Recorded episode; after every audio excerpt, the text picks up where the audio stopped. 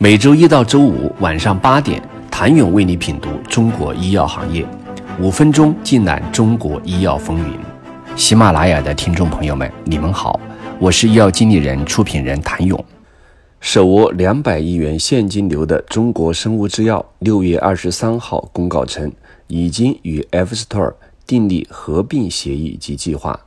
F Store 公司在一季度财报中曾表示。二零二二年前三个月亏损一千二百万美元，需要额外的融资或股权交易才能继续运营下去。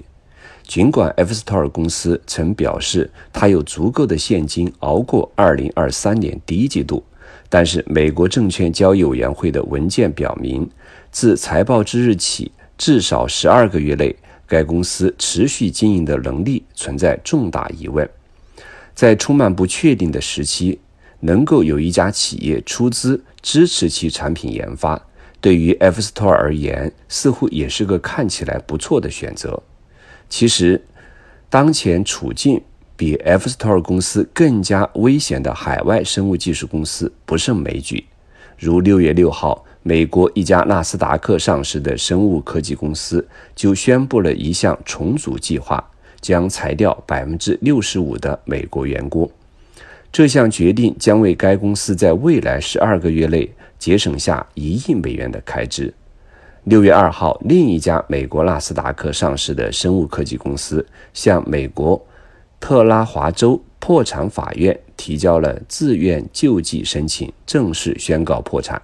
该公司前身是强生公司，于二零零六年成立的。今年五月底，成立一六年的。一家生物科技公司宣布退市，并将解雇所有剩余员工。再早一些，四月八号，知名风险投资公司旗舰先锋孵化的一家生物科技公司宣布打算停止公司运营，解除剩余员工，并从纳斯达克退市。该公司有六个产品在研，进展最快的两个处于临床二期，其余的在临床一期。一直以来，跨国并购是企业发展壮大、实现国际化突围的重要手段。对于中国生物制药而言，若这笔收购顺利完成，也就意味着该公司以较小的成本，相对快速地建立了一个双抗乃至多抗的开发平台，并且也将为其国际化发展奠定基础。中国生物制药在公告中表示。除了获得三款处于临床阶段的双特异性抗体，以及 F Store 专有的新一代双特异性抗体平台，增强了其全球肿瘤免疫管线之外，中国生物制药也收购并获得了其具有丰富经验的科学团队，包括九十一名在抗体工程、免疫学、药物发现、临床开发及注册监管事务方面具有深厚专业知识的全职雇员，这不仅将极大的提高中国生物制药的全球肿瘤管线的开发能力，也将使其全球临床研究和注册监管的能力得到完善。未来，F Store 公司将成为中国生物制药加速研发创新药物战略的重要组成部分。对于不差钱的中国生物制药而言，当前仍是其国际化并购的起步阶段。中国生物制药的一家子公司作为此次交易的直接操作机构之一，是中国制药的国际扩展平台，专注于中国以外的研发和业务发展活动。核心领域是肿瘤和呼吸系统。尽管该子公司成立于2021年，但是已经成果颇丰。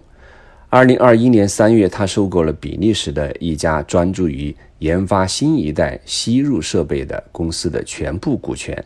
二零二一年六月，又收购了一家治疗型疫苗开发公司的大部分股权。二零二一年十一月，助力国药终身获得两个全球 First in Class 肿瘤药的独家选择权，包括全球首创的下一代免疫肿瘤靶向药 HPK 一。想了解中国生物制药如何十亿元抄底纳斯达克，如何借势国际化突围，请你明天接着收听。谢谢您的收听。想了解更多最新鲜的行业资讯、市场动态、政策分析，请扫描二维码。或添加医药经理人微信公众号“医药经理人”医药行业的新闻与资源中心。我是谭勇，明天见。